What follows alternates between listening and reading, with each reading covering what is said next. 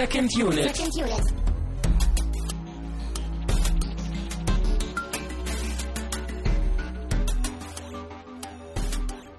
Herzlich willkommen zu einer weiteren und zu einer neuen Ausgabe von Second Unit. Mein Name ist Christian Steiner und ich begrüße mal wieder euch und natürlich Herrn Tamino Mut. Ja, ich bin auch wieder da. Hallo von mir. Und jetzt beim dritten Anlauf kommen wir auch in die Sendung. Das war erst der zweite. Ja? Ja, ich habe mitgezählt. Strichliste geführt. Siehst du mal, wie schlimm mir das vorkam? Ja, du bist auch noch gar nicht richtig wach. Ich bin motiviert, ich habe Zuckerwasser vorher getrunken und bin wach. Und du musst noch ein wenig wach diskutiert werden, deswegen springen wir auch sofort in die Sendung. Äh, wir haben ja keine Zeit. So, an erster Stelle auf der Liste zum Abhaken. Vielen Dank mal wieder für Flatterspenden. Ich werde auch in dieser Woche nicht müde zu erwähnen, dass wir äh, wunderbare Zuhörer haben. Und zwar Racing Pit und Jacker haben uns äh, bespendet zu der Episode zu Before Sunset. Und dann haben wir noch eine Spende, einfach weil wir coole Typen sind, von Ron Bühler bekommen. Vielen Dank. Vielen Dank, ja, die nimmt man gerne. Und weiter geht's. Wir, wir machen hier heute echt äh, Geschwindigkeitsrekorde, äh, persönliche und so. Wir sind schon nach Sendung einer Minute. Wir sind nach einer Minute schon beim Getränk. Denn äh, es gibt relativ wenig zu sagen. Außer hier, falls ihr das rechtzeitig hört und so, äh, die Doc in Leipzig ist immer noch aktuell. Sagt Bescheid, wenn ihr da seid. Ich bin es auch. Äh, kann man vielleicht ein bisschen was zusammen machen. Ja, aber erstmal gibt's was zu trinken hier. Jupp. Ähm, man hätte sich natürlich heute auch entschieden, entscheiden können, Milch zu trinken, wie das im Film gemacht wird. Aber ich habe mich entschieden, meinen Lieblingsorangensaft mitzubringen, in Anlehnung an den Titel, wie man vielleicht sich überlegen könnte. Weil wir haben ja heute A Clockwork Orange geguckt. Oder nur Clockwork Orange, wer heißt der eigentlich? Ich vergesse das immer. Ist es mit Ä oder ohne Ä? Hätte ich mal recherchieren sollen. Ich habe es immer mit einem Ö aufgeschrieben.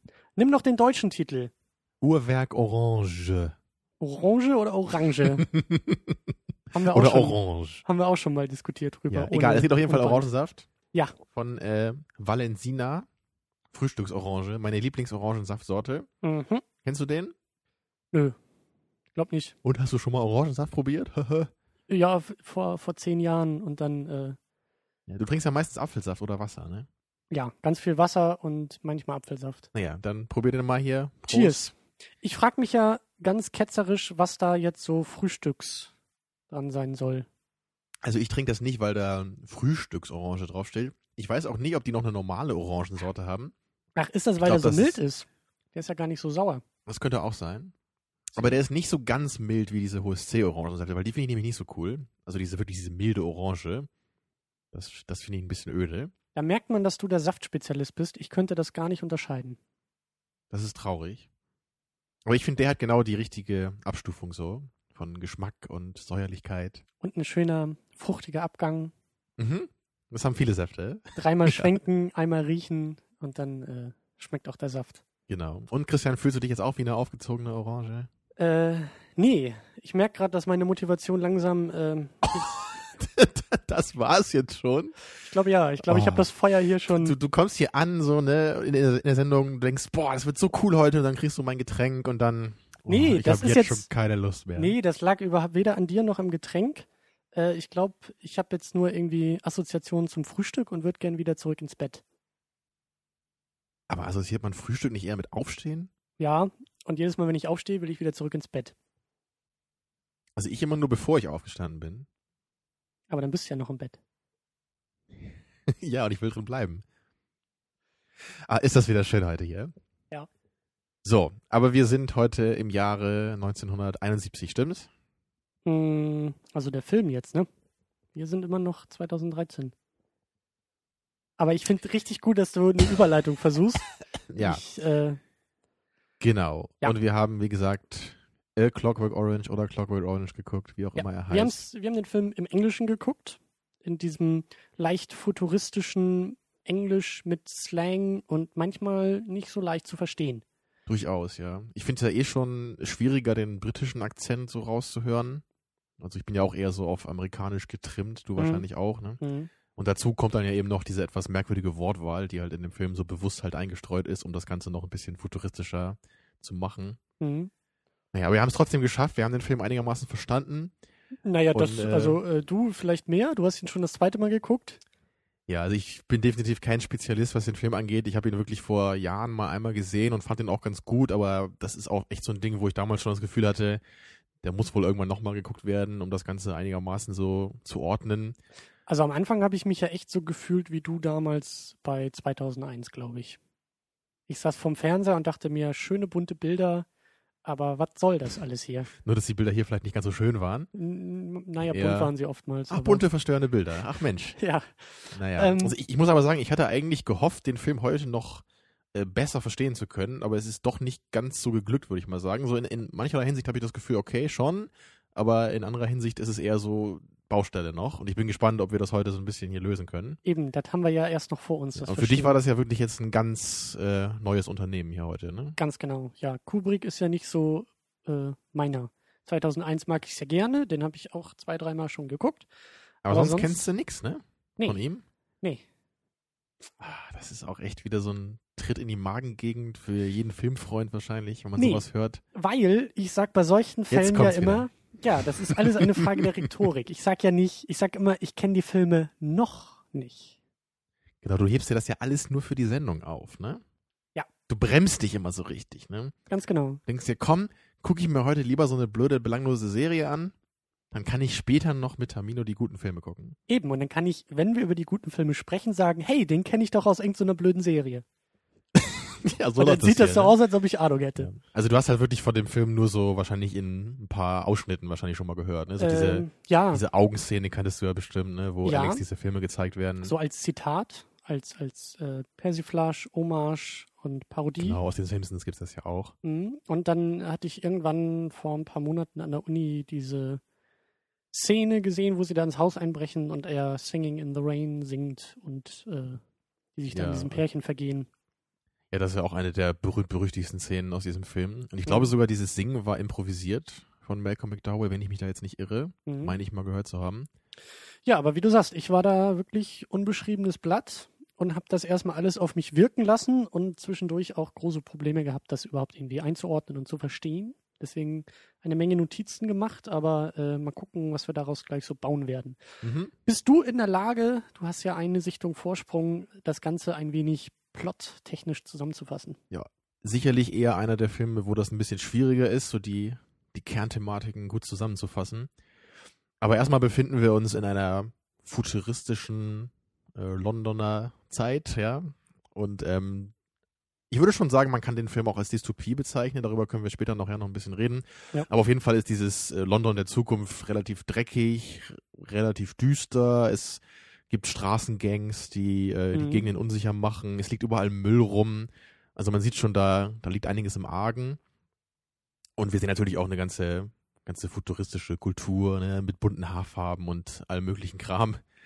Ja. Und äh, in dieser, ja, in diesem Setting befinden wir uns äh, bei unserem äh, Protagonisten Alex the Large.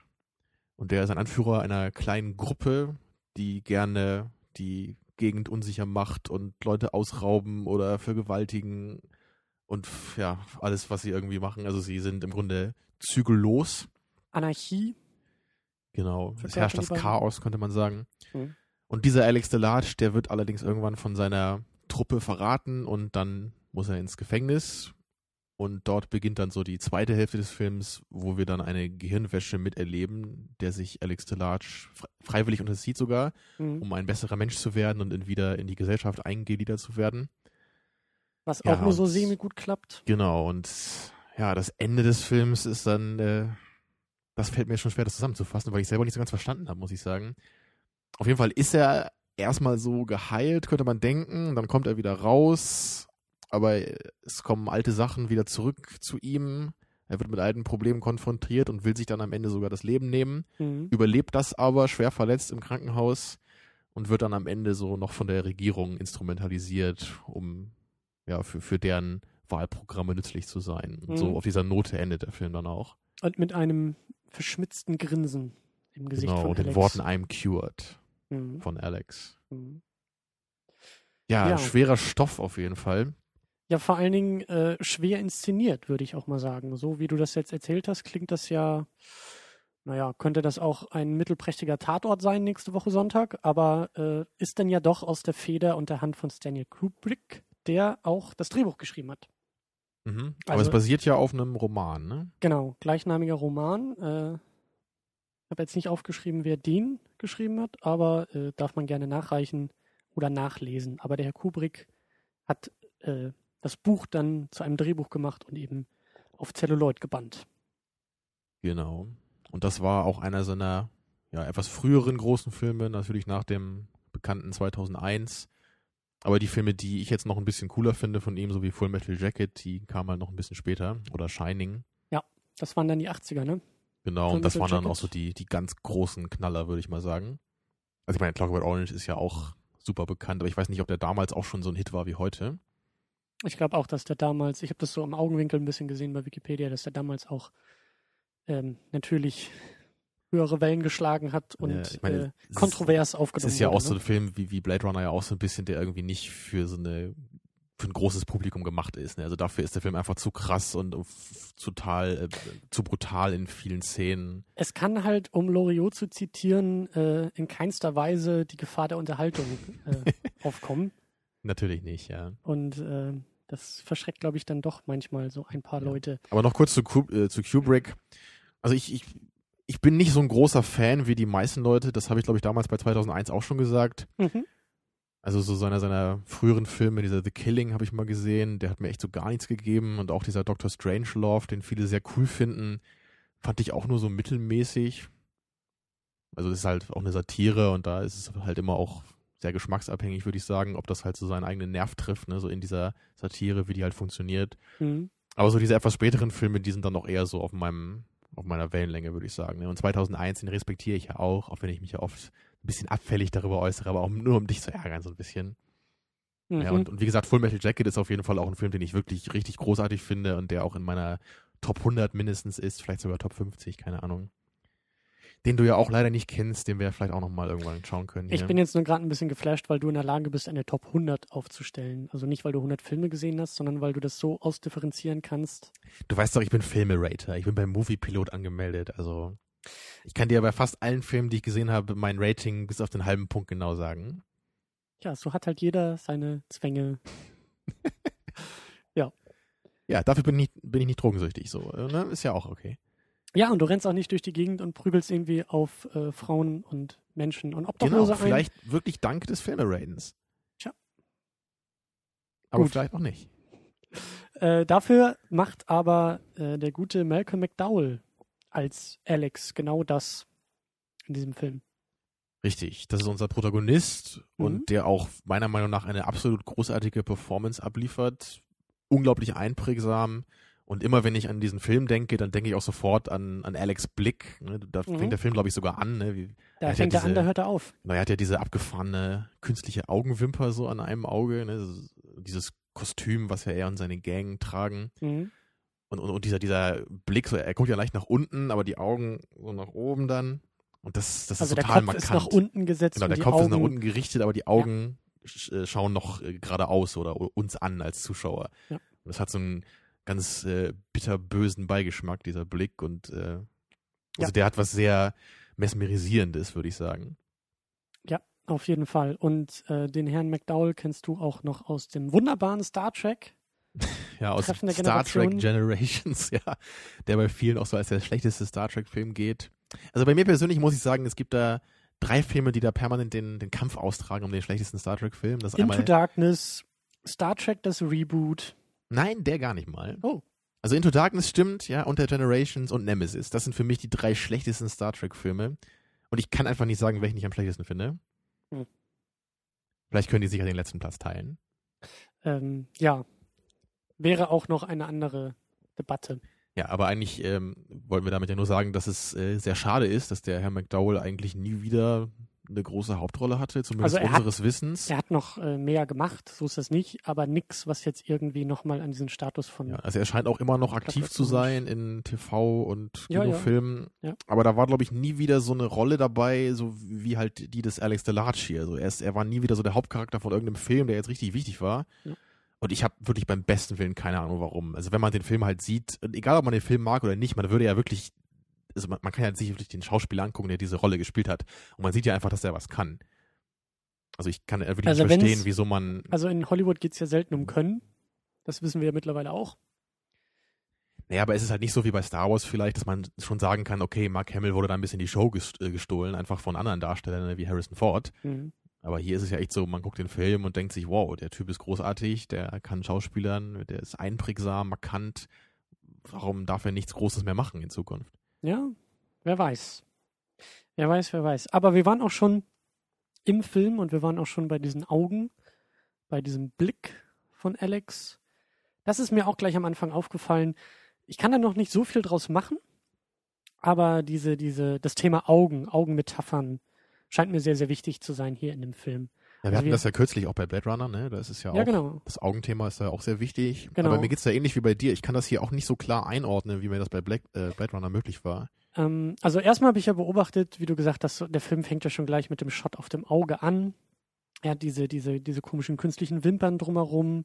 Dann haben wir diese berühmte Szene, wo er im Kino sitzt und ihm die Filme gezeigt werden und die Augenlider mit dieser Apparatur offen gehalten werden. Dann hat er an, dem, an den Handgelenken, wenn er mit seinem komischen, mit seiner fast schon Zwangsjacke bekleidet und seinen Kollegen unterwegs ist, hat er auch Augen an den Handgelenken. Das sind so Augäpfel. Das habe ich gar nicht erkannt. Und, und ich Mhm. weiß auch nicht, ob das in irgendeiner Form noch eine Anspielung an Jesus sein soll, weil zwischendurch gab es ja auch noch so ein paar Kruzifixe zu sehen, wo auch dann eben so die Handflächen, wo die Nägel durchgehen. Also ob das irgendwie, also ob bei Alex die Augen oder die Nägel in Augenform am Handgelenk sein sollen.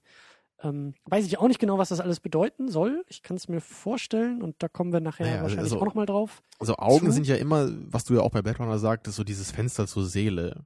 Und es geht ja eben gerade in der zweiten Hälfte des Films auch sehr stark um Gehirnwäsche und halt eben um das Innere des Menschen, was verändert wird. Und also vielleicht kann man sich das so so ein bisschen erklären zumindest, ne? Ja. dass so dieses, dass, dass die Augen ja auch einfach auch das widerspiegeln, was normalerweise einen Menschen ausmacht, zumindest in metaphorischer Hinsicht. Mhm. Und dass eben auch dieser, also durch, durch den Blick von Alex, der natürlich die Augen auch, durch, durch die Augen stark betont wird, dass sich dieser Blick natürlich eben auch verändert mit seiner Laufbahn so im Film.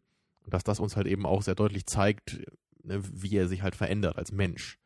Und dass uns damit als Zuschauer so ein bisschen dieser, dieser Blick in ihn und seine Persönlichkeitsveränderung gegeben wird. Ich würde jetzt auch sagen, dass es stark um Inszenierung geht. Auch so ein Punkt, ähm, der mir noch mehr aufgefallen ist, aber da könnte ich die Augen auch irgendwie verorten. Also wir haben ja viel mit äh, Bühne. Wir haben am Anfang so eine Vergewaltigungsszene, die auf einer Bühne stattfindet. Wir haben dann Mhm. so im, im letzten Drittel, als Alex geheilt ist und er auf eine Bühne geholt wird, um zu demonstrieren, wie er geheilt wurde, haben wir auch ein Bühnenspiel. Wir haben diese, diese, diese Kinoszene, wo Alex im Kino sitzt und halt die Kinoleinwand seine Bühne ist. Also, Genau, auf, auf dieser Ebene könnte man es auch sehen, so eine, so eine Art Inszenierung oder halt auch Ja. einfach vielleicht auch an als äh, also uns als Zuschauer, ne, dass, dass uns ja gerade auch eine Inszenierung durch diesen Film selber präsentiert wird. Auch so ein Thema, wo wir am Ende noch ein bisschen drauf eingehen können. ja, aber auch in erster Linie einfach nur das Thema Darstellung, Inszenierung, Schauspiel. Alex spielt ja auch irgendwie im Film.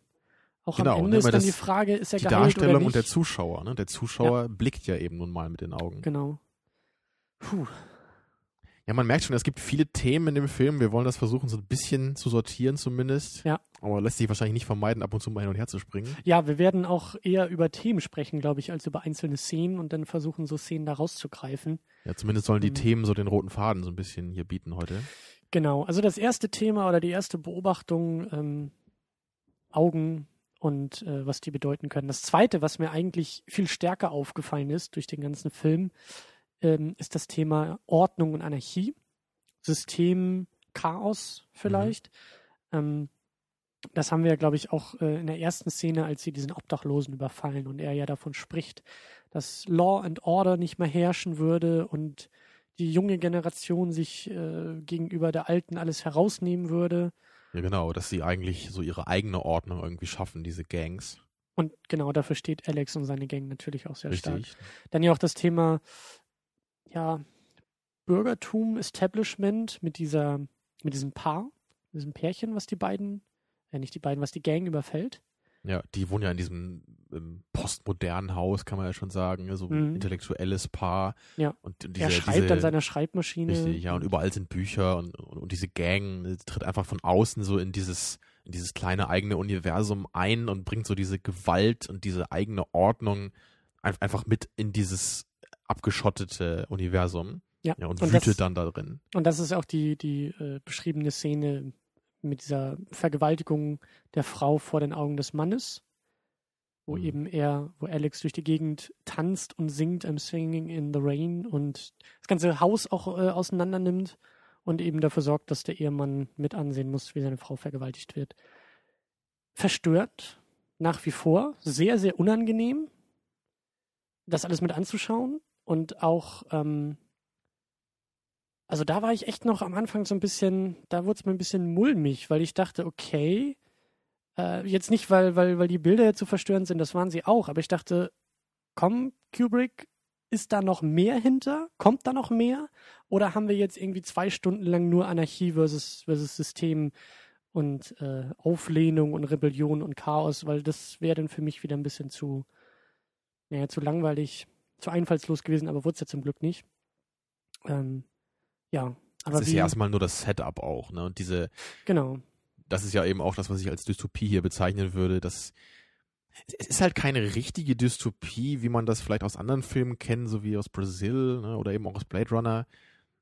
Es ist halt nicht, nicht so eine starke andere Welt, sondern die Welt ist schon noch relativ stark mit, mit der heutigen verbunden. Mhm. Sie ist halt nur in gewissen Belangen halt sehr überzeichnet. Und das gibt das, das gibt dem Ganzen halt auch diesen, diese, ja, so, so ein groteskes Gefühl, ne, was wir auch noch weiter besprechen wollen heute. Ja. Und also für mich ist das eigentlich sehr eng, verknüpft miteinander, also hier die Groteske und die Dystopie. Und dieses, dieses Gewalttätige, was ja eben auch ein großes Thema ist, das kann ja auch einfach daraus dann erst erwachsen. Ne, Wenn halt eben kein Law and Order da ist, ist halt die Gewalt dann die Ordnung, die irgendwie herrscht auf der Straße. Da gibt's ja halt auch die, diese, diese Hierarchie innerhalb der Gruppe. Die kann Mhm. Alex ja auch nur durch Ja. diese Gewalt durchsetzen. Ja, Ne, weil einmal gibt's da ja so ein bisschen so Spannung ne, und die wollen sich dann nicht immer alles gefallen lassen, so was der Alex so macht mit ihnen. Und dann muss er ja einmal auch wieder klarstellen, wie hier die Machtverhältnisse sind. Ne, was ja zuerst dann auch klappt, oder er denkt es zumindest, ne, aber dann ja, wird er ja verraten von seiner Gruppe. Mhm.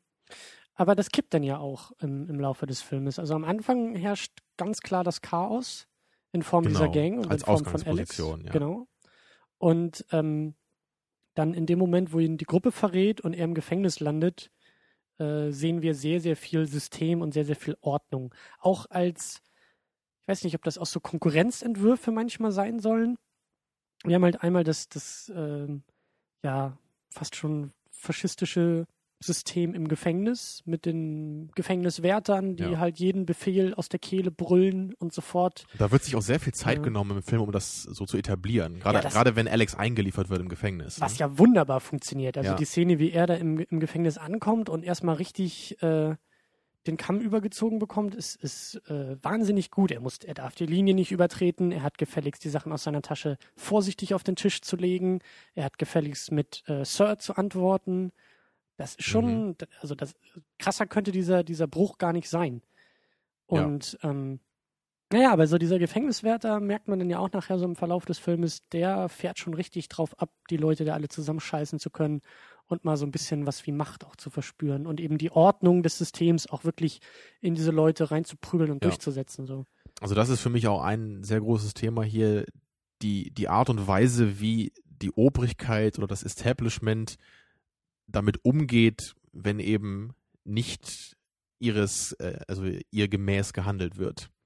Also wenn eben Mhm. das Chaos, was wir am Anfang gesehen haben, überhand nimmt, wie das System halt versucht, damit umzugehen. Und das, das Interessante dabei ist ja eben meistens auch, dass das Chaos ja eigentlich nicht einfach nur aus dem Nichts kommt in Gesellschaften, sondern dass ja normalerweise die Obrigkeit eben zumindest mitverantwortlich dafür ist, dass eben diese Zustände herrschen in der Gesellschaft. Mhm. Und das finde ich halt hier sehr interessant, dass man halt, man, man sieht ja auch die Gesellschaft auch in kultureller Hinsicht hier sehr ausführlich und das, das Ganze ist ja ein Bild, was sich zusammenfügt. Also das, diese, dieses, dieses Chaos, das herrscht ja auch nur aus dem Grund, dass eben diese Gesellschaft so ist, wie sie ist, mit der Kultur und mit ihrem Kontrollzwang. Und beides bedingt sich ja so. Und das finde ich halt sehr interessant, ne? dass eben dieses Individuum unterdrückt wird, um halt Ordnung zu schaffen, aber Ja. dadurch halt eben auch Chaos ausbricht. Aber da muss ich jetzt mal nachhaken, weil das äh, habe ich gar nicht so sehr gesehen, wie du das jetzt erzählst. Also die Ordnung, das System habe ich außerhalb des Gefängnisses gar nicht so sehr wahrgenommen. also es wird nicht großartig dargestellt in dem Film, aber ich denke mal, dass das Gefängnis steht ja einfach dafür. Es steht ja dafür für den Versuch der Obrigkeit, wieder Kontrolle zu erlangen. Mhm. Und daher mit daher auch diese Gehirnwäsche. Also wenn du da zum Beispiel an diese Szene denkst, wo, wo Alex zum ersten Mal so vorgestellt wird als Geheilter, da gibt's ja dann auch diese, diesen Moment, wo dieser dieser ähm, Pastor da oder, oder dieser Mhm. Reverend da aus dem, aus dem Gefängnis dann, dann nach vorne kommt und sagt, was habt ihr getan mit ihm? Er ist kein Individuum mehr. Das ist keine richtige Lösung dafür. Ne? Und da wird das Mhm. ja genau angesprochen, dieses Thema. So, wie weit kann die Kontrolle gehen und was darf halt eben gemacht werden, um die Sicherheit und Ordnung ge zu gewährleisten? Okay. Aber ich glaube, da müssen wir am Ende nochmal zum Thema Dystopie nochmal ein bisschen intensiver drauf eingehen. Aber Also du hast schon recht, dass das halt in dem Film nicht so deutlich dargestellt wird, das, das, das staatliche System. Das kommt ja am Ende eigentlich auch nur durch diesen äh, Minister rüber. Mhm. Aber für mich ist das wirklich durch das Gefängnis hier repräsentiert. Mhm. Und deswegen denke ich mir dann meinen Teil dazu. Ich sag ja, ich will mir den Streit über, den, Mhm. über die Dystopie äh, fürs Ende noch ein bisschen aufbewahren, weil du hast ein anderes gutes Stichwort gesagt, nämlich Religion und dieser Pastor, was im Gefängnis mh, zumindest angedeutet wird als weitere Möglichkeit der Ordnung. Ordnung in der Mhm. Religion, System in der Religion als Gegenentwurf zur Gewalt und zum Chaos, was dann aber auch im Gefängnis äh, ins Lächerliche gezogen wird von allen Beteiligten. Auch Ja. wieder als Kommentar gegen dieses, gegen diese Ordnung. Also ich finde schon, dass, dass, dass die Ordnung der, der Gesellschaft, des Systems, des Gefängnisses irgendwie überzeugender rüberkommt als die Religion. Ja, dieses Religion im Gefängnis ist auch interessant, weil ja Alex, der ist ja auch, er ist ja so ein bisschen unter den Fittichen von diesem Pastor da. Und er scheint ja auch interessiert zu sein in, an der Bibel. Und, und der Pastor denkt ja auch, dass er einer seiner Besten ist, ne? Und dass er sich bessern will und sowas. Aber wenn man dann sieht, wie Alex diese Bibel interpretiert und wie er sich das vorstellt, so, ne, dann sieht man ja schon, dass das eigentlich nur eine Oberfläche ist für ihn. Oder er, er stellt sich dann ja vor, Ja. wie er einer dieser römischen Soldaten ist, die irgendwie auf Jesus einprügelt. Oder dann meint er so, ja, äh, dann äh, in den Szenen in der Bibel, wo dann irgendwie der Harem vorkommt oder was, ne, dann da komm, kam ich dann äh, auch über die langweiligeren Stellen hinweg. Ne? Ja. Also es ist halt eine, eine Fassade irgendwie auch nur für ihn. Ja. Und ähm, auch zum Thema Fassade, dieser, dieser Gefängniswärter wird besonders dann am Ende nochmal noch mal dargestellt bei dieser, bei dieser Szene auf der Bühne, wo eben Alex, wo demonstriert wird, dass Alex geheilt ist. Es kommt ein Mann auf die Bühne, also Alex steht auf der Bühne und es kommt ein weiterer Mann auf die Bühne, der ihn schlägt, der ihn unterdrückt und dazu auffordert, dass Alex die Schuhsohle zu lecken hat. Mhm. Also, ähm, ja, physische Gewalt, Ja, und Demütigung. Demütigung, genau. Und ähm, da wird dann auch immer wieder schön auf diesen Gefängniswärter zwischengeschnitten, der, der sich dieses Schauspiel eben anguckt und der auch heftigst applaudiert und sich äh, durchaus irgendwie äh, dran gelüstet und eben dann die Szene danach, als die Frau dann auch auf die Bühne kommt, oben ohne. Ja, um vor allem halt, da ist er am Applaudieren, ja. um halt als Verführung irgendwie äh, zu funktionieren. Da applaudiert er eben aus der Stelle. Und das war für mich auch so dieser, dieser Moment, wo mir dann auch klar wurde, okay, der Typ ist eigentlich genauso krank wie Alex, ähm, lebt aber sein, sein, seine Gewaltfantasien Genau und sein, das, ja. sein, sein, ja, jetzt, ich weiß nicht, ob man das jetzt irgendwie werten will, seinen negativen Persönlichkeitsaspekte, was auch immer, aber diese, diese, diese, das, was aus der Gesellschaft eigentlich rausfällt, was von der Gesellschaft eigentlich nicht toleriert ja, wird, Genau das. das ja. lebt er in der Gesellschaft als Gefängnisordner, als Vollstrecker des Systems. Genau, er äh, benutzt im Grunde seinen pervertiert Job, aus. Seinen Job als Gefängniswärter nur als Ventil, Ja. um eben das ausleben zu können, was in anderen Bereichen der Gesellschaft eben nicht möglich wäre.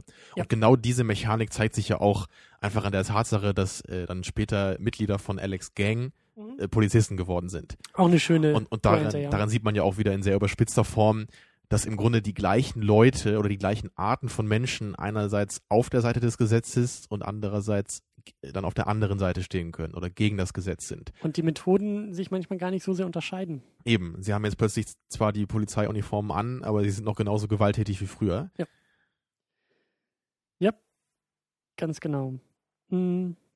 Ja, dann sind wir eigentlich auch schon bei den Jungs. Über die wollte ich auch noch mal sprechen, über diese Gang, die halt, da hatte ich auch ein bisschen Schwierigkeiten am Anfang, das, das alles so ein bisschen äh, einzuordnen, weil ähm, erstmal stehen sie für, für das Chaos und für, für diesen Gegenentwurf und für Gewalt, sind aber, wie du auch schon gesagt hast, selbst trotzdem irgendwie hierarchisch strukturiert oder zumindest versucht Alex da ganz klar zu machen, dass er der Anführer ist.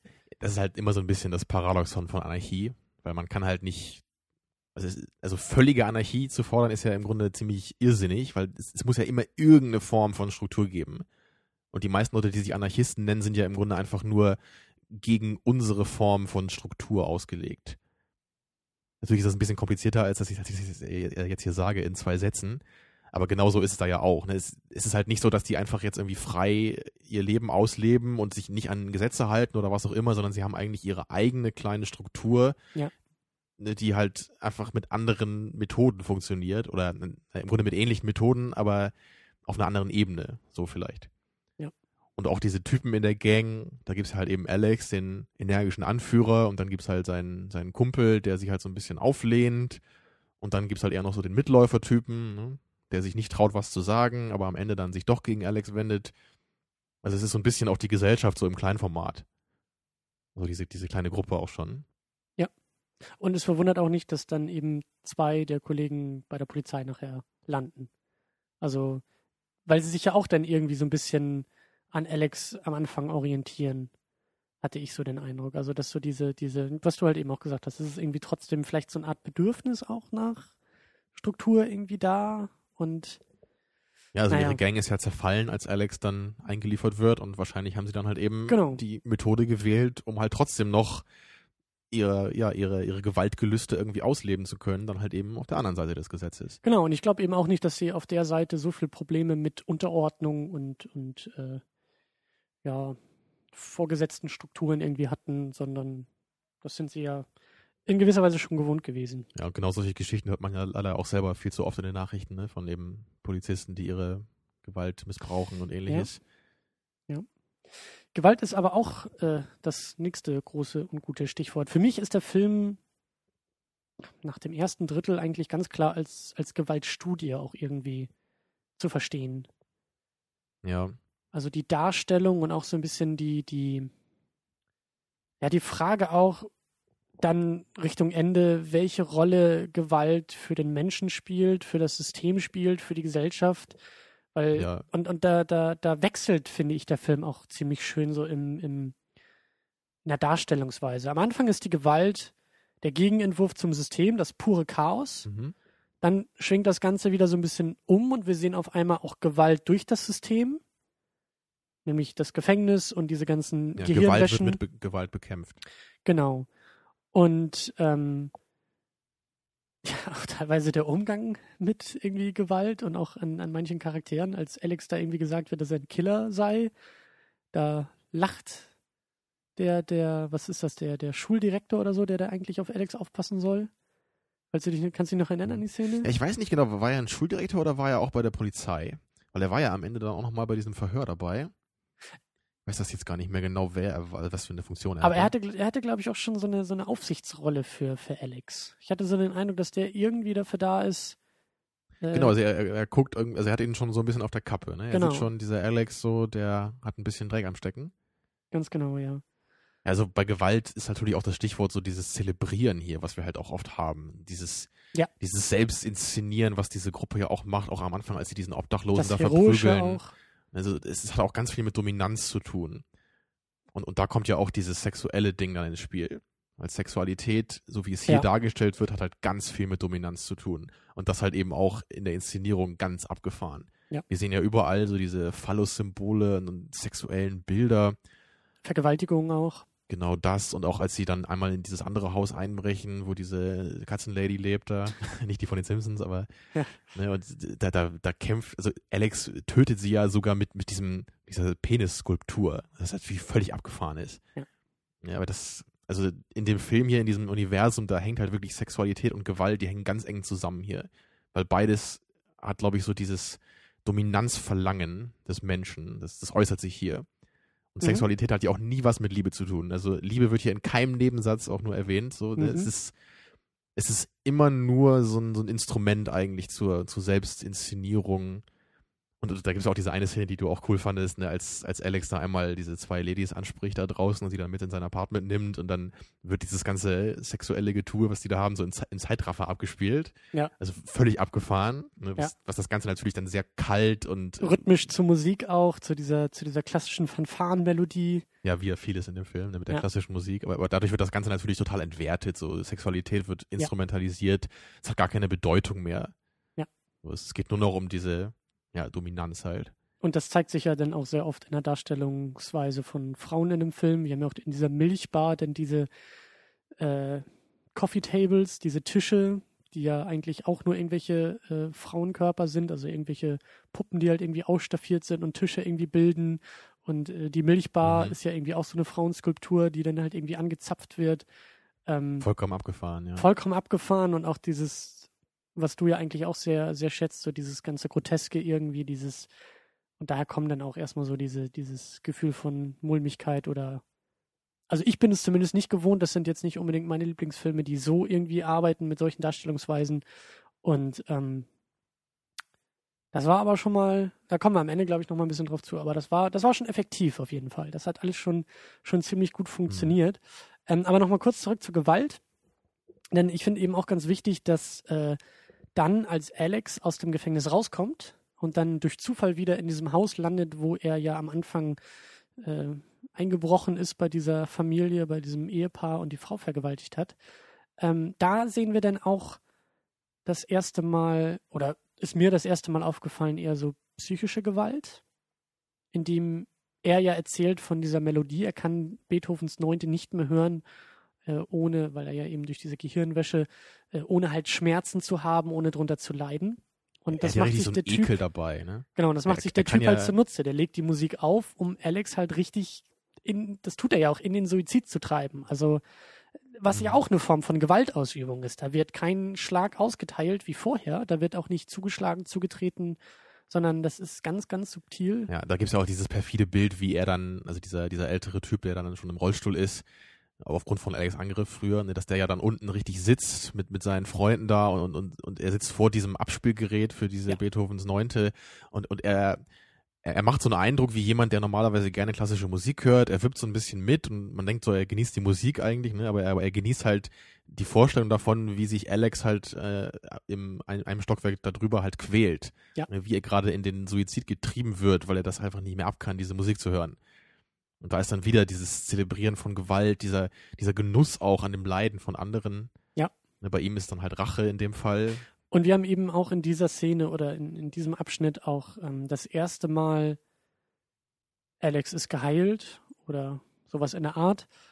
Wir haben das erste Mal Konsequenzen von Gewalt, die Alex mitbekommt. Nämlich er sieht, dass die Frau halt irgendwie tot ist oder er kriegt es gesagt, aber dass eben der Typ im Rollstuhl sitzt. Also wir haben jetzt auf einmal Konsequenzen von Gewalt. Vorher wird es irgendwie stilisiert und auch ein bisschen heroisch vielleicht dargestellt und, und äh, übergroß dargestellt. Und jetzt haben wir Konsequenzen, Ja. die halt wirklich äh, schrecklich sind. Genau, einmal, einmal natürlich in dieser Szene bei, bei diesem Haus, wo ich auch äh, coolerweise dieser, dieser, dieser, wurde jetzt dieser, dieser Typ, ne, dieser Art Bodyguard, den er Ja. da hat, ne, dieser muskulöse junge Typ, der eben da auch so durch den, mit dem Rollstuhl durch die Wohnung trägt, also ganz abgefahren auch, ne.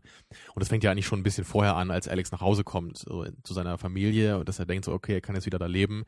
Und das sieht man jetzt auch, die haben sich auch so eine Art Bodyguard so Stimmt. geholt, der schon so eine Art Ersatzsohn für die ist, der da jetzt anscheinend wohnt, ne, und, und mit, Ja. und der halt mit Alex Mutter so umgeht, als wäre es seine eigene Mutter und so tut, als wäre Alex der Fremdkörper in der Kami äh, Familie. Und da ist dann auch wieder dieses Ding, er ist vielleicht auf dem Papier geheilt, aber sein, sein Leben ist natürlich trotzdem nicht in Ordnung dadurch. Und er gilt nach wie vor jetzt als, als Fremdkörper und als Bedrohung und weiterhin auch, als er dann das Haus verlässt und dann diesen Obdachlosen wieder trifft, dann kriegt er da den Hass zu spüren ne, von den Obdachlosen. Dann Ja, geht er weiter, ja, kriegt genau. den Hass zu spüren von Genau. seinen alten Gangkollegen, jetzt in der Polizei. Was halt auch so ein bisschen zeigt, wie, äh, was, was für ein Schicksal halt auch so Strafgefangene einfach mit sich, also was das halt bedeutet für solche Leute, wenn die entlassen werden. Es ist halt nicht dieses Idealbild, so ihr seid jetzt geheilt und jetzt geht alles weiter wie vorher, sondern man ist halt ausgestoßener. Ich fand aber da auch sehr schön und sehr bezeichnend, dass Gewalt in dieser Szene, in diesen Momenten für Alex nicht unbedingt eine Lösung, aber eine Option normalerweise gewesen wäre. Eine durchaus menschliche Option, sich zumindest zu verteidigen. Und das konnte er nicht mehr. Genau. Er Er, versucht es ja bei seiner Mutter da, ne, als dieser Ja. Typ ihn da komisch anmacht und dann will er ja zuschlagen und dann merkt er gleich schon, da kommt wieder so dieser Ekel, kommt in ihm hoch, diese Blockade. Ja. Und dann kippt er ja fast um, weil er kann einfach nicht mehr jetzt irgendwie physische Gewalt ausführen. Genau, und das ist dann ja auch der, der Grund, äh, warum denn eben diese ganzen Ereignisse noch, noch passieren, warum er dann eben auch von seinen Kollegen zusammengeschlagen werden kann. Er ist halt nicht in der Lage, so sehr wie man Gewalt natürlich irgendwie auch, auch äh, abzulehnen hat, aber es ist halt, ich fand es erstaunlich mit anzusehen, wie dann eben diese Möglichkeit genommen wird und was dann aus dem Menschen irgendwie noch überbleibt. Ja, durch diese Menschen überbleibt. Gehirnwäsche ist er ja eben kein Individuum mehr. Er ist ja zu einer Marionette des Systems geworden dadurch. Er ist genauso konditioniert, wie sich das System das wünscht, aber er alleine ist dadurch halt völlig hilflos auch. Aber selbst dieser Wunsch schien mir in diesen Szenen einfach lückenhaft zu sein. Oder, naja, schwer zu beschreiben, aber halt eben auch, ja, die Kehrseite dieses Wunsches. Ja, wir, wir leben alle in, in einer Gesellschaft, die natürlich Gewalt irgendwie ablehnt, aber trotzdem wenden wir sie an. Wir ziehen in Kriege, ähm, wir, wir erfreuen uns auch in irgendeiner Form an Gewalt. Wenn wir irgendwie Footballspiele schauen, wenn wir Boxkämpfe uns Genau, anschauen, wenn wir uns Filme anschauen. Also Gewalt, also das war für mich so dieser Spiegel, der halt irgendwie aufzeigt, hey, wir leben einerseits immer noch, der Film ist von 71, aber das zählt immer noch, wir leben irgendwie in einer Welt, die der Meinung ist, Gewalt völlig abschwören zu wollen und, und diesen Teil des Menschen auch komplett zu negieren. Ja, aber auf der anderen Seite lebt es im Grunde jeder selber aus. Ja. Ja, wie, wie der Gefängniswärter eben in dieser ganz krassen Form und Genau. wir alle halt auch in der kleineren Form. Aber genau das meinte ich auch, ne? weil das, das System hat halt eben dieses Idealbild krampfhaft erzeugt mit dieser Methode der Gehirnwäsche an Alex. Mhm. Und danach ist er halt nicht mehr ein Individuum geworden, weil man ihn krampfhaft auf irgendwas hinkonditioniert hat. Und dann wird er im Grunde wieder in die Gesellschaft entlassen und er merkt, dass er überhaupt nicht in diese Gesellschaft passt, weil er Mhm. jetzt, er ist jetzt ein, ein Spielball der Gewalt, die halt überall und allgegenwärtig ist. und halt eben auch in, in, in Kanälen auf ihn einwirkt, die gesellschaftlich mehr oder weniger in Ordnung sind, aber durch seine gesellschaftlich äh, abgelehnte Form von Gewalt kann er sich eben, kann er damit nicht mehr umgehen. Also er hat halt keine Waffen, Ja. keine, keine Möglichkeiten mehr zur Hand. Genau, er hat, er hat nicht mal die Möglichkeit, jetzt in angemessener Weise Gewalt zur Verteidigung einzusetzen, Ganz genau. weil ihm einfach kompromisslos dieses Mittel genommen wurde. Ganz genau. Ähm, ja, und dann wollte ich auf jeden Fall noch, bevor wir zur großen Streitfrage der Dystopie und auch von Metaphern und Grotesken kommen, ganz kurz nochmal auf diese, auf dieses Bühnenelement ähm, eingehen.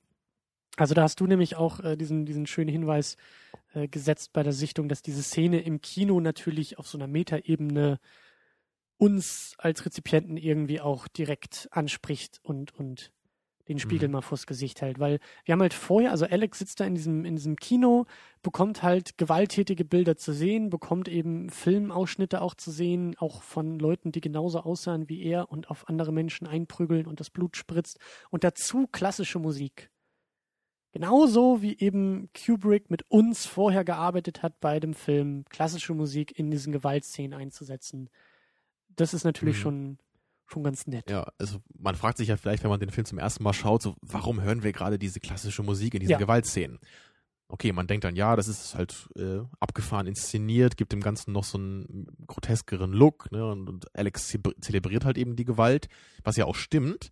Aber man kann das Ganze halt eben dann gegen Ende des Films auch noch auf einer anderen Ebene wahrnehmen, ne? dass man sich einfach selber sagt, okay, jetzt wenn ich Beethovens Neunte höre, dann denke ich wahrscheinlich an diesen Film und an diese Gewaltszenen und habe dann wahrscheinlich auch ein mulmiges Gefühl. Einfach weil ich ne, an diese blutige, nein nicht blutig, aber diese brutale Vergewaltigung zum Beispiel denke Mhm. oder ja und diese zig anderen Gewaltausbrüche.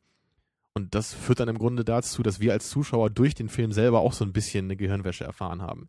Dass wir Ja. nämlich jetzt mit etwas wie Beethovens Neunter Sinfonie, ne, die ja gemeinhin so als eines der größten Musikstücke aller Zeiten gilt, ne, als ein sehr fröhliches und ja frohes Musikstück einfach, ne, was was einen glücklich machen soll, dass wir damit dann jetzt so so krasse negative Empfindungen verbinden.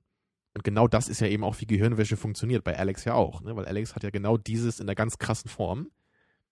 Und, und das zeigt einfach, wie diese Gehirnwäsche vorgeht. Ne? Sie kann einfach Sachen miteinander verbinden, die nicht logisch verknüpft sind eigentlich. Nur auf diese psychologische Weise dann. Mhm. Und das ist ja nicht unbedingt meine, aber durchaus eine Medientheorie auch, dass Film und Medien generell überspitzt gesagt auch sowas wie Gehirnwäsche eigentlich sind. Also dass es da keine große Apparatur braucht, die uns die Augen auf, aufhält und keine Drogen, die uns irgendwie in die Augen getropft werden, sondern dass allein die Art der Medienrezeption schon dafür sorgt, dass Dinge in uns irgendwie passieren. Und dann gibt es ja die einen, die sagen, und deshalb werden die jungen Menschen gewalttätig, weil sie den ganzen Tag Tarantino-Filme gucken oder Zombie-Filme gucken.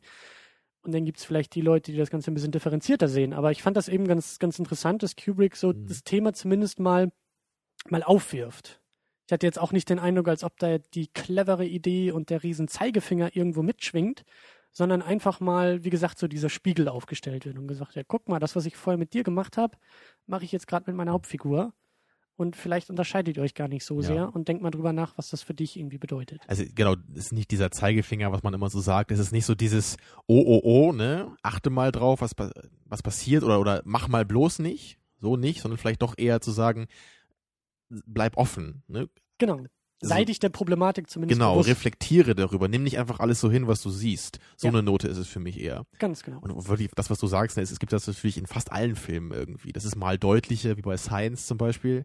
Da, das ist halt ein absolut pro-christlicher Film, so von der Aussage, ne? Da, der, der, der Pastor, der von dem Glauben abfällt und am Ende durch diese bescheuerten Geschehnisse halt wieder zum Glauben findet, so, was halt den Film für mich halt total ruiniert dann. Ne, und, und sowas ist halt dann sehr deutlich, aber das gibt halt auch einfach in viel weniger deutlicher Form manchmal. Ne?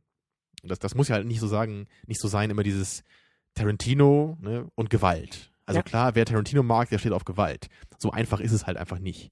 Aber es gibt halt überall diese kleinen Mechaniken, wo man versuchen muss, sich dessen bewusst zu werden. Ich meine, das äh, sind halt oder ist halt auch äh, eine der wenigen Weisheiten, die ich bisher in den Medien äh, Studium gelernt habe, dass eben Film besonders äh, Manipulation ist. Natürlich wirst du manipuliert bei dem Filmschauen. Weil genau, das wollen wir darum, ja auch. Ne? Ja, klar, wir Zumindest wollen, bis zu einem gewissen Punkt. Wir wollen irgendwie mitfiebern, wir wollen bei Before Sunset irgendwie das Gefühl von romantischer Liebe im Raum haben. Das muss ja alles irgendwie auch bei uns funktionieren.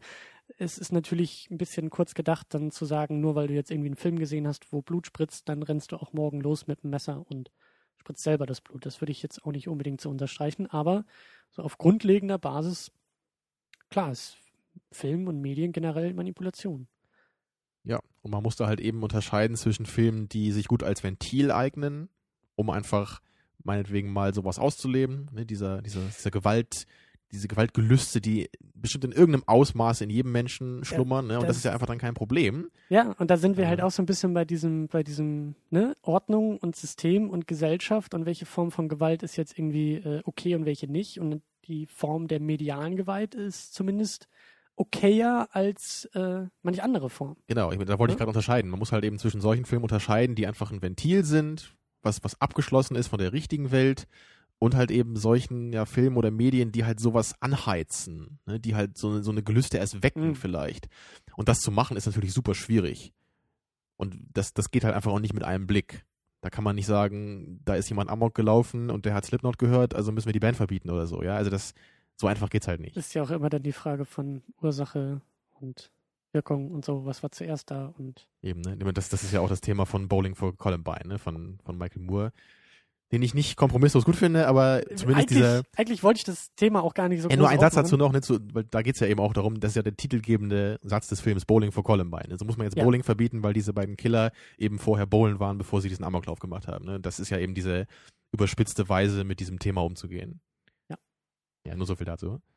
Genau, und dann ist eben das erwähnte Thema der Dystopie das wolltest du gerne ansprechen. Für dich ist das ganz klar ein dystopischer Film und äh, wir haben jetzt gerade eben auch nochmal nachgelesen. Ich habe zum Beispiel gar nicht mitgekriegt, dass der Film in der Zukunft spielt. Das ist irgendwie voll an mir vorbeigerauscht, ähm, was halt eben ein Argument für deine These wäre. Mir fehlte zwischendurch, weil du hast, du hast es, glaube ich, du hast es so beiläufig bei der Sichtung gesagt, da waren wir vielleicht zur Hälfte durch irgendwo. Da fehlte mir noch ein bisschen der Systementwurf. Weil ich dachte dann, als du das gesagt hast, dachte ich, Moment mal, Dystopie, das sehe ich hier überhaupt nicht, weil ich sehe hier kein, kein dystopisches System. Für mich ist Dystopie mhm. immer ein Systementwurf, der, der irgendwie Gesellschaft aufzeigt, der eben Mechanismen aufzeigt. Und deswegen hatte ich auch so diese Frage, wo siehst du das außerhalb des Gefängnisses? Aber als wir dann im Gefängnis ankamen, habe ich dein, dein, deine These der Dystopie auch dann wieder eher gesehen. Da habe ich gesehen, okay, jetzt haben wir zumindest irgendein System, was uns da aufgemacht wird. Ähm, Deswegen würde ich Ich bin selber nicht auf die, auf, auf die Idee gekommen, das so zu bezeichnen, aber ich kann es zumindest nachvollziehen mhm. mittlerweile.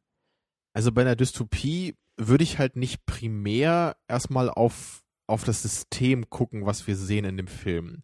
Das ist definitiv immer ein Element davon. Aber ich würde in erster Linie auf, auf diese eher gesellschaftlichen oder moralischen Themen gucken, die halt überzeichnet dargestellt werden. Das ist ja eigentlich ein, ja. Charakteristikum, was bei vielen Dystopien einfach der Fall ist. Ne? Bei Equilibrium zum Beispiel, da werden halt die menschlichen Emotionen unterdrückt und das führt halt zu einer gewissen Gesellschaft, die dann so und so aussieht. Ja. Oder bei Brasil haben wir die Bürokratie, die über alles andere herrscht und dann abstruse Ausmaße annimmt. Und, und das ist halt, das, das, ist, das, das, das ist das Kernthema, würde ich sagen. Ja, das meine ich aber auch mit System. Ich habe jetzt eben auch an Elysium gedacht, den wir, den wir neulich im Kino geguckt haben. Das ist ja auch irgendwie äh, mhm. System und Gesellschaft und gesellschaftliche Schichten. Ja, genau. Aber ich meine, das Ganze muss ja nicht per se politisch sein. Also ich würde ja schon sagen, dass man eine Dystopie auch kulturell aufziehen könnte. Und das ist ja definitiv hier der Fall. Ja, ich hatte aber am Anfang das Problem, dass Alex so sehr im Vordergrund stand. Und Alex war für mich einfach ein Individuum. Ich habe Alex nicht so sehr als Repräsentant für, für eine Kultur gesehen, sondern eher als, als, du haust mir das jetzt gleich um die Ohren, aber ich sag's trotzdem, als konkreter Einzelfall. Ja, richtig. Also ich würde es nicht so sehen. Ich gebe dir recht, dass das am Anfang eher noch so wirkt, aber ich würde genau. sagen, spätestens ab dem Punkt, wo er im Gefängnis landet, ist halt ganz klar zu erkennen, dass genau. er dass er zumindest nicht nur hier als Individuum für die Geschichte relevant ist. Ganz genau. Und da bin ich auch bei dir. Aber ich meine, dass du das mit der Dystopie eingeworfen hast, bevor wir im Gefängnis waren. Und da hatte ich eben noch so. Noch ich so kannte den Film ja auch schon. Ja. Ich wusste ja, wo er hingeht, ne? Ja, genau, genau. Und äh, ich habe eben noch nicht so dieses, dieses größere Ding dahinter gesehen. Aber das. Ähm, also gesagt, für mich ist der Film wirklich ganz klar eine Dystopie und ich weiß halt auch nicht, wie man da formal immer so vorgeht, aber zumindest diese, das Anzeichen einfach, dass der Film in der Zukunft spielt, ist halt immer schon mal sehr, und ich sag sehr ja, das, deutlich. Das einfach, ist irgendwie ne? voll an mir vorbeigegangen und ich hatte auch echt Schwierigkeiten, das aus dem Film selbst herauszusehen, weil der halt so krass in den 60ern behaftet ist von der Ästhetik her, aber gleichzeitig, wie du ja auch gesagt hast, manchmal so futuristisch wirken will, dass ich nicht wusste, okay, sind das jetzt einfach die 60er, die ein es wird aber, glaube ich, mal gesagt, also ein paar Mal zumindest. Da ich weiß ich ja nicht, ob da konkrete, da konkrete Jahreszahlen genannt wurden, weiß ich gar nicht mehr. Wahrscheinlich wird unser Erzähler irgendwie am Anfang. Also Alex ist ja auch der Erzähler der ganzen Geschichte. Ja. Aber das kann auch daran liegen, ne? wie gesagt, der Film ist halt echt ein bisschen schwer zu verstehen auf Englisch. Ja. Naja, jetzt weißt du es ja. Wenn du den Film morgen nochmal guckst, dann äh, verstehst du ihn richtig. Ja, und äh, wo wir auch gerade so beim Thema sind, Alex als Erzähler, ich will das auch nur kurz einwerfen, ähm, wäre für mich so ein Thema für, die, für, für weitere Sichtungen, äh, mal zu hinterfragen, was er für ein Erzähler auch ist. Also, also wie zuverlässig ist er als Erzähler, wie sehr durchleben wir tatsächlich alles durch seine Augen, was ändert das vielleicht auch an gewissen Situationen. Ich fand es zum Beispiel irgendwie ganz interessant, dass er uns als Zuschauer immer als seine Freunde angesprochen hat. ja, ja. Ne? Er sagt ja auch, er, er, betont auch ziemlich stark, dass er eben als Erzähler fungiert und als er sich da aus dem Fenster wirft, meint er eben auch, äh, dass er ja eben noch nicht tot sein kann, weil er als Erzähler ja immer noch zu uns spricht. Er nennt sich ja selber auch immer der, der geliebte Erzähler. Ne? Genau, genau. Also er baut da irgendwie, ich, ich habe das auch nur so am Rande. Er baut so eine Beziehung auf, ne, mit dem Zuschauer damit. Genau, und, und äh, vielleicht auch so das Thema wieder Manipulation. Vielleicht fangen wir da auch über diese Methode so ein bisschen an, mit ihm zu sympathisieren, ohne ja, das zu merken. Ja, am Anfang gibt es ja definitiv keinen Grund, mit ihm zu sympathisieren, weil er ja wirklich nur ein brutaler, niederträchtiger Typ ist. So im Laufe des Films kann man vielleicht schon ein bisschen mit ihm sympathisieren, zumindest einfach bei dieser Gehirnwäsche und was da alles mit ihm passiert und diese Instrumentalisierung ja. von ihm und dass natürlich die ganze Gewalt dann irgendwie auf ihn zurückkommt, die er früher selber ausgelöst hat. Auch wenn man vielleicht sagen kann, er ist ein bisschen verdient, aber trotzdem sympathisiert man ja dann irgendwie ein bisschen mehr mit ihm. Ja, und dann ja auch wieder so das Ende, ne? Was ja auf so einer High Note für ihn endet. Also er scheint ja trotzdem als Gewinner aus dieser ganzen Nummer rauszugehen. Ähm, er bezeichnet sich selber als geheilt, aber hat wieder dieses verschmitzte Grinsen drauf und man weiß nicht, wenn er da aus dem mhm. Krankenhaus rauskommt. Ja, das ist, das ist auch so eins von zwei typischen Möglichkeiten, wie eine Dystopie meistens endet, würde ich sagen. Es gibt halt einmal die offensichtliche Lösung, dass das System irgendwie gestürzt wird und dass der Film auf so einer Note dann endet und man dann sagt, ja, ja. mal sehen, wie es weitergeht. Wir haben jetzt dieses Problem überwunden. Oder die, wie ich meistens finde, bessere Lösung, dass das Ganze auf so einer sehr perfisen Art endet, dass man das Gefühl hat, es sei so eine Art Happy End, aber es im Grunde ein ziemlich schreckliches Ende ist. Und da ist Brazil im Grunde das beste Beispiel für, das will ich jetzt aber nicht spoilern hier. Okay. Aber, aber hier ist es halt im Grunde auch so ein bisschen so, dass er, er am Ende das Gefühl hat, eigentlich geheilt zu sein, aber wir als Außenstehender halt einfach wissen, dass das natürlich kein Happy End ist für ihn, weil er ja wirklich einen Großteil seiner Persönlichkeit verloren hat. Er ist zu einer Marionette geworden durch diese Gehirnwäsche Ja. und am Ende halt sogar auch noch zu einem staatlichen Instrument, weil er für die Politik auch noch instrumentalisiert wird. Aber für ihn ist es irgendwie großartig und er fühlt sich, als wäre er ein, ein reiner, gesetzestreuer Bürger jetzt. Ja, und irgendwie, das konnte ich auch noch nicht so ganz deuten, ähm, ob er nicht auch irgendwie wieder ein bisschen rausfällt jetzt aus dem System. Dadurch irgendwie. Ob er jetzt nicht auch so einen Sonderstatus irgendwie eingenommen hat innerhalb des Systems, der, der irgendwie dafür sorgt, dass er sich komplett außerhalb bewegen kann wieder. Ja, da er ja eigentlich der perfekte Bürger des Systems sein soll, ist er eben wieder ein Außenstehender, weil nur er so ist. Nee, ich dachte aber auch auf, auf dieser, auf dieser ähm, gewaltexzessiven Art und Weise, weil er sich ja mit dem System so gut stellt ähm, und ihm das irgendwie alle abkaufen und, und er ja irgendwie als geheilt gilt und, und äh, den, den Handschlag da irgendwie mit dem Minister und sich auch zur Marionette machen lässt. Da, da- das, das weiß ich nicht so genau, wie, wie, wie ich das zu deuten habe. Ob er eben nicht auch in Zukunft, also in der hypothetischen Zukunft, wenn der Film weitergehen würde, ob er nicht jetzt Narrenfreiheit hat, weil er mit allen irgendwie gut steht. Und weil, es, weil das System vielleicht auch noch denkt, ja, er ist geheilt. Ja, da kann man sich fragen. Das, das meinte ich am Anfang auch schon. Das Ende habe ich nicht so ganz verstanden, glaube Ja. ich. Ne? Also die, die Note ist klar irgendwie. Er hat das Gefühl, jetzt äh, geheilt zu sein und dass es für ihn irgendwie gut läuft. Aber man weiß nicht so genau, was das jetzt für ihn bedeuten wird. Ne? Man, man weiß nicht, wie sein Leben jetzt so wirklich weitergehen wird. Ja. Also kann man halt nur mutmaßen. Ne? Das, was du jetzt sagtest, hätte ich jetzt gar nicht so im Kopf gehabt. Nein, also ich ich- meine, das letzte Bild ist ja dann irgendwie so ein Paar, was irgendwie mitten im Geschlechtsverkehr ist, umringt von Schaulustigen, die es beklatschen, also umringt vom System, von, Ja. von Ist er das nicht auch sogar selber, was er sich da vorstellt? kann sein. Ich glaube, er Ähm. ist da selber mit dieser Frau zugange da. Und, und das, das war für mich halt auch wieder so. Und eben auch dieser Blick, den er drauf hat, der genau der gleiche Blick ist wie am Anfang. Ja, das, ich jetzt so wo du das sagst, haben wir so okay. diesen, diesen Kreislauf, sind wir genau da wieder, wo wir Okay. angefangen haben. Nur, das habe ich echt gar nicht so gesehen, bis du das jetzt so gesagt hast. Ja, aber das, das stimmt, man könnte das halt so sehen, dass er das Gefühl hat, so, jetzt hatte ich, habe ich doch meine Möglichkeit gefunden, immer noch so ein bisschen das auszuleben, was ich, was ich eigentlich nicht mehr jetzt kann, durch diese Gehirnwäsche, aber eben auf einer anderen Ebene dann. Dass ich jetzt doch wieder das, die Möglichkeit habe, so meine Macht irgendwie auszuspielen Ja. und sei es halt eben so aus der zweiten Reihe dann. Ja. Ne, und, und deswegen ja auch eben dieser. auch so schön füttern da von diesem Minister. Ja, genau. Und deswegen auch dieser Geschlechtsverkehr vor diesen Leuten in diesen Anzügen in seiner Fantasie. Ja. Ja. Du hast mir den Film erklärt, Christian. Vielen Dank dafür. Wahnsinn. Das habe ich selber nicht so verstanden. Eben. Das war für mich einfach nur so, oh, was heißt das? Ja, und äh, das beschreibt auch sehr gut eigentlich so meine, meine Probleme normalerweise mit, mit dieser Art von, von Inszenierung oder das hatten wir ja auch schon öfter. Genau, da sind wir öfter aneinander gekommen. Ich glaube, bei 12 Monkeys zum ersten Mal damals. Ja. Wo ich hier immer wieder versucht habe, zu zeigen, wie cool das alles ist und wie cool diese Maschine da ist. Weißt du das noch mit diesen ganzen Bildschirmen, wo die Augen drauf abgebildet sind? Ja. Immer Augen, ne? Immer die Augen, überall. Tja. Ich habe vielleicht nicht so einen Augenfetisch, vielleicht muss ich mir den nochmal aneignen. Ja. Aber da musst du mir jetzt ein bisschen erklären, wo da so dein Problem ist. Ja, also ist, ist das alles für dich zu weit hergeholt? Willst du eine bodenständige Geschichte haben oder was genau wünschst du dir? Uns rennt auch ein bisschen die Zeit weg, deswegen äh, versuche ich das Mhm. äh, ein wenig abzukürzen, weil wir haben noch hier Termine und so. Termine, nicht Termino. Ähm, ich, ich weiß das auch noch nicht so genau. Das, das Thema ist jetzt öfter aufgekommen und, und äh, jetzt schon wieder.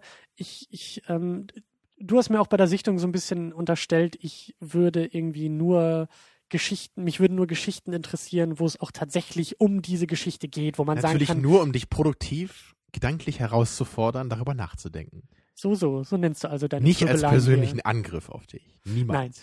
Ähm, aber das ist halt, ähm, also es ist halt nicht so. Ich brauche keine Geschichte, bei der ich sagen kann, ja, die ist genauso passiert oder die könnte genauso passieren. Es darf auch gerne ähm, abstrakter zugehen. Und da verweise ich mal wieder auf die ganzen Comic- und Superheldenfilme. Äh, ich glaube nicht unbedingt daran, dass da so jemand von Krypton auf die Erde fällt, aber ich finde es trotzdem sehr produktiv, sich an diesen Film irgendwie und an diesen Themen abzuarbeiten. Ähm, aber ich habe irgendwie,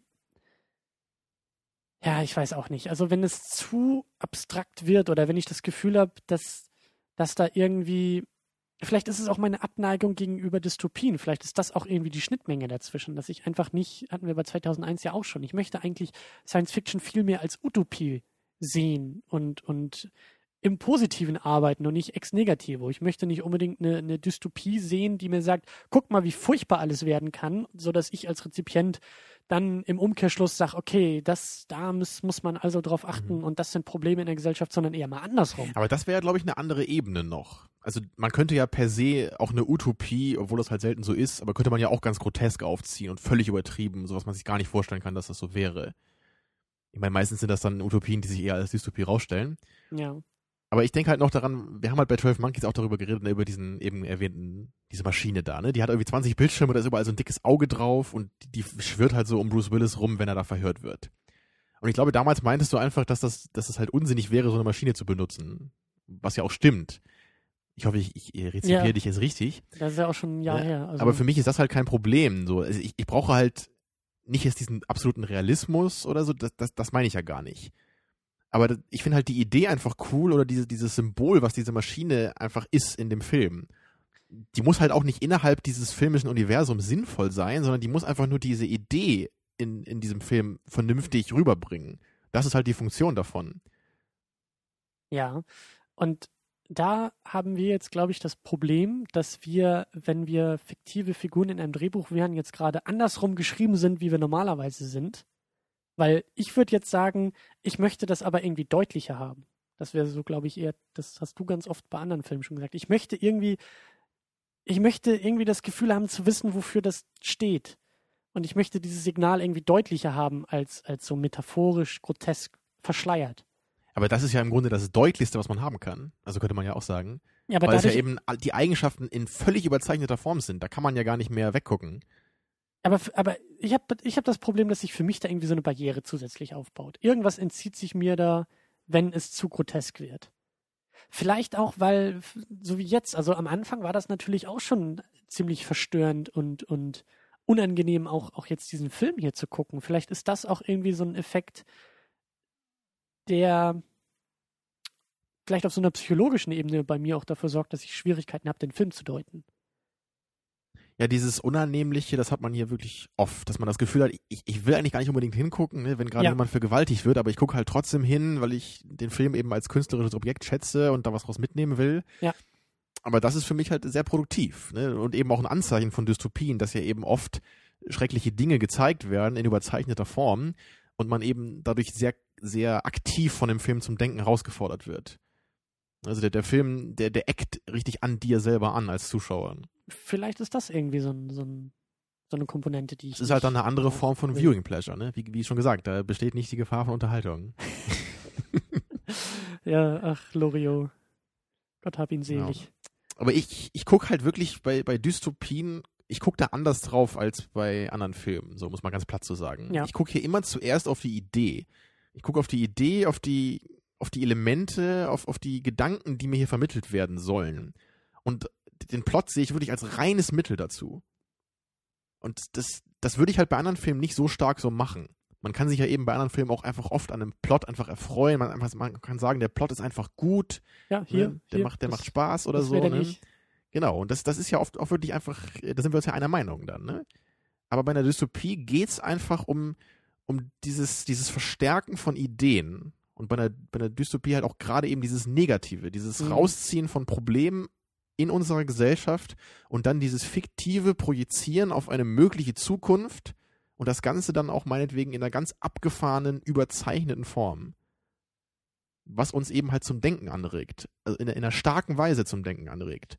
Und ein, ein Film, der eher eine bodenständige Geschichte hat, der kann ja auch zum Anregen, so, äh, nee, zum Anregen andenken, ja, ähm, du weißt, was ich meine? Ja. Aber er macht es halt eben auf eine weniger energische Weise.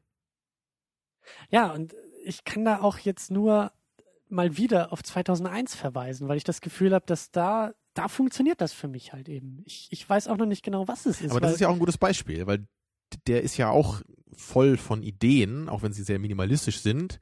Ja. Aber der fordert dich eben als Zuschauer nicht auf die gleiche Weise heraus, wie das ähm, ein Film wie Brazil zum Beispiel tut. Richtig, aber das ist für mich eher mein Film, um mich zum Nachdenken über Ideen und über indirekte Aussagen. Äh, jetzt habe ich vergessen, welches Verb ich einsetzen muss bei diesem Satz. Anzuregen? Ja. äh, ich habe den Faden mitten Ja. im Satz verloren. Aber du weißt, was ich meine. Also für mich, da sind wir halt wirklich unterschiedlich. Für mich ist irgendwas bei 2001 dafür Mhm. verantwortlich, dass ich mich exakt auf das einlassen kann, was du bei deinen dystopischen und grotesken äh, Filmen irgendwie hast. Und lustigerweise hat 2001 Mhm. deshalb wahrscheinlich auch bei dir nicht funktioniert. Oder zumindest weniger. Ne? Ich, Ja, oder? ich finde den Film mal nicht furchtbar. Ne? Doch, Das du hast gesagt, immer wieder. furchtbar, du hast die Genau. Blu-ray verbrannt, als sie aus Ich dem meine, vielleicht kam. könnte man das analog so ein bisschen so, so als, aus einem Beispiel aus der Musik so, es gibt ja so die Harmonie und die Dissonanz, so als, als Klang, weißt du? Und Hm. vielleicht bin ich halt einfach jemand, der eher, also bei Musik ist es definitiv so übrigens, aber dass ich halt eher auf die Dissonanz stehe und du halt eher auf die Harmonie, Sehr gut einfach in, möglich, ja. in, in visueller Weise vielleicht oder einfach in, in inszenatorischer Weise, Ja. so von, der, von dem Konzept her, von dem Aufbau des Films. Und da ist ja natürlich nicht eine Form jetzt der anderen überlegen. Da geht's halt wirklich darum, wie man halt selber eher zum Anre ich will immer zum Anregen andenken sagen heute. Er ist schon spät. Ja, Die Vitamine aus dem Saft hören auf zu wirken. ja, zum Andenken anzuregen. So, genau. Ja. Und ich bin, glaube ich, einfach jemand, ich, ich, ich will lieber diese energische Methode haben. Ich will wirklich dieses vor den Kopf stoßen haben, dieses Konfrontieren mit, mit schrecklichen Bildern, mit, mit, mit großen Problemen, ja, mit, mit, mit Dreck und Gewalt und sowas. Ja. Und dann, dann denke ich auch nach darüber. Bei der Utopie ist da für mich einfach ein größerer Abstand. Was nicht heißt, dass ich nicht darüber nachdenken kann dann, aber es ist, ich, ich muss da selber dann einen größeren Schritt auf den Film zugehen. Und glaub, so ist es deshalb einfach. Äh, funktionieren wir als harmonisches Duett auch so gut, weil äh, du bringst mir die Dissonanzen näher, ich bringe dir die Harmonie näher und am Ende Das können wir jetzt aber nicht harmonisches Duett nennen. Das müssen wir dann harmonisch-dissonantes Duett nennen. Sonst wäre ich ja unterrepräsentiert. oder dissonant-harmonisches. Ich finde, das klären wir jetzt so nach der Sendung nochmal. Harmonant. Ja, das klären wir auch vor der Tür. Da haben wir die neue, neue Tagline, oder? Second Unit, der harmonante Podcast. Ganz genau. Ja, gut. Das war mal wieder jede Menge Selbsttherapie. Ja. Bisschen, Und ich finde es cool, dass du mir das Ende ein bisschen erklärt hast von dem Film. Das, Ja, immer wieder gern. Nächste Woche, nee, nächste Woche ja nicht. Übernächste Woche, äh, gleiche Stelle, gleicher Ort, ähnliche Zeit. genau. Aber wir sind ja nächste Woche trotzdem irgendwie da als Echo. Ja, jetzt geht das schon wieder los. Ähm, nächste Woche haben wir schon äh, auf Band. Haben wir schon vor dieser Sendung gemacht. Ja, wollen wir verraten? Ja. Spoilern. Äh, Genau. Ja, wir, Wir haben schauen. Saw geguckt, den ersten Film. Ist ja Halloween. Da wollen wir uns mal wieder ein bisschen gruseln. Genau, es wird gruselig, es wird brutal und torture-pornig. Naja, Ja. oder auch nicht. Wir reden darüber in der Sendung. Ganz genau. Ja. Auf jeden Fall definitiv hörenswert. Ja, und in der Zwischenzeit, weil wir mal wieder jetzt eine Stunde Unsinn geredet haben, darf man uns natürlich auch gerne darauf hinweisen, wie groß der Unsinn ist. Am besten auf secondunit-podcast.de oder ihr guckt mal rein bei diesem äh, Twitter. Da heißen wir 2nd-unit. Heißt dann Second Unit. Verstehst du? Und äh, Facebook haben wir auch. Äh, nennt sich facebook.com slash second unit. Einfach ausgeschrieben. Da kann man liken, da kann man folgen. Ich denke auch mal, dass ich äh, zu dem Festival in Leipzig auch ein wenig von unterwegs ein paar Impressionen über diese Kanäle schicken werde. Mensch, da schalte ich doch ein. Tu das. Äh, ansonsten bis nächste und übernächste Woche. Tschüss. Genau, wir sehen uns nächste Woche wieder, denn wir funktionieren ja wie ein Uhrwerk. Tschüss.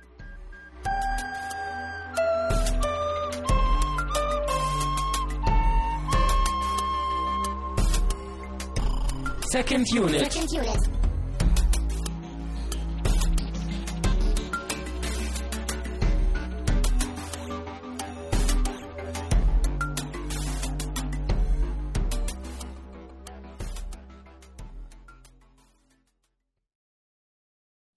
So, mach mal. Ich soll was sagen und dann machst du es aus, oder was? Nee, ja. Hm. Ja, ist vorbei, oder was? Ja, reicht nee. doch. Wie, Reg, was, was? Reg, dich, reg dich mal wieder auf. Ich reg mich doch schon auf darüber, dass du, dass du das ausmachst. Und, ah, Rah.